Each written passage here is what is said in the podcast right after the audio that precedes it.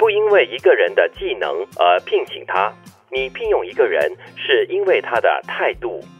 因为你可以随时教授技能。我在想，人事部或者是主管在呃进行面试的时候，这也是他们经常要看的，就是你的态度吧。嗯，因为应该是可以很现身说法一下。啊？嗯，就是你聘请一个人，你会以他的技能来作为最主要的考量，还是他的态度呢？呃，我觉得我们这一行有点不一样，哦因为你你如果说技术层面的话呢，它不是一个很艰难，就是你要学习的话，不是一个很艰难的一个过程。但是呢，如果说你没有那个热忱的话，你大概没有办法坚持下去。嗯，这一句话就让我想起了当年我在这个做杂志的时候，我聘请记者嘛。当然，就是文笔一定要有，中文程度一定要好。但是呢，你在面试的时候，那个态度是非常重要的。你可以从一个人的态度里面，可以知道他写出来的文章啦，或者是他的思维啦，他的考虑方向跟角度哦，都会息息相关的。哦，所以这个态度就跟他最终的成品要有关系，而不是他的工作态度。我曾经就是面试过一个记者啦，然后他的文笔是真的很不错，就是我们有通过了一些笔试之类的东西，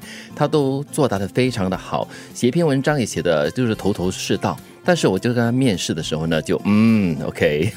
他的态度很有问题。所以，同样的讲的就是在技术层面上，在语言能力方面呐、他能够能够写出一篇很很不错的文章。是，但是呢，因为态度的关系，因为可能他的价值观的关系，对所以比较担心的是他做出来的东西是没有灵魂的。他的态度主要是因为他给我感觉他是唯我独尊的，啊就是我是最好的那个，你不聘用我是你的损失，这样子，就是连面试的时候都给你这样的感觉。我觉得这样的员工以后不只是说在跟其他同事在合作的时候呢，可能会产生一些团队的问题，有欠这个团队的精神了。嗯、o k 所以杰奇这里所说的这态度啊，和一些工作的性质息息相关。因为一些工作，呃，他的专业技能或者是最终他呈现出来的成品和他的这个做人的态度很有关系。对那有些完全他可以比较清晰的分隔他的专业技能和他的价值观或者是做人的态度。对是你你讲的非常的真实。其实我跟很多就是同样当主管的朋友聊天的时候呢，大家都很怕请到态度不对的人。嗯就是我们讲有 attitude problem 的人，就是因为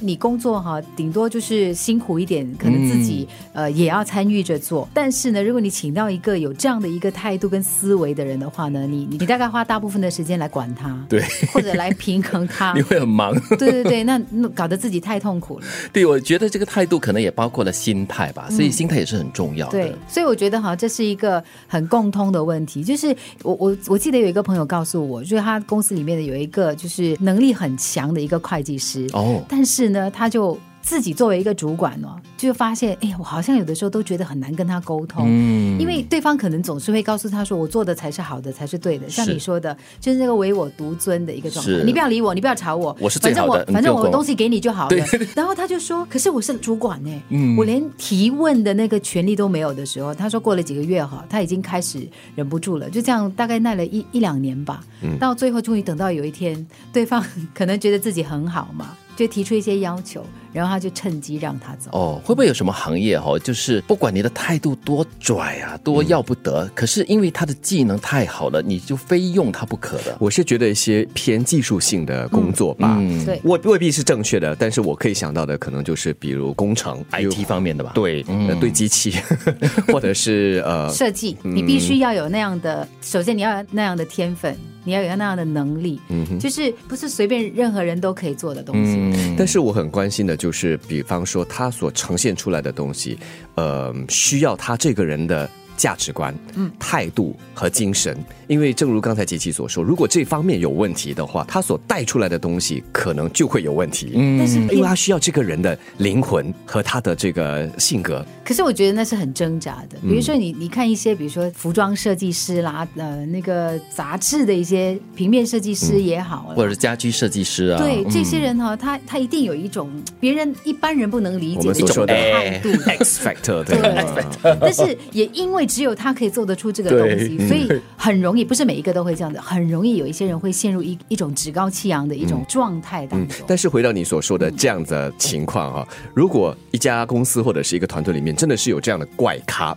他很好，但是就是可能在平时生活中人脉并不是特别强，也不会去建立一些什么良好的这个同事关系。不过他最终做的事情，他的基本态度就是为了公司的好。这样的人，我不晓得以主管的角度来说的话，会不会愿意留留住他？我从我的朋友的角度，跟我自己曾经考虑过要呃，就是接触的一些人，我会觉得最后呢，我我们只能说啊，我高攀不起。嗯，就是你会很害怕去处理这个东西，因为你你要考虑到整个团队有太多的小窗口，嗯，有太多的小细节了。单单一个人你摆在那边的话，其他人都被他得罪光了，你单靠他一个人你是不能工作的。也是难，对吗？嗯所以最终还是回到了这个态度哈，这个态度了，包括了在专业上的态度，也包括了在人际关系和他自己本人的生活理念。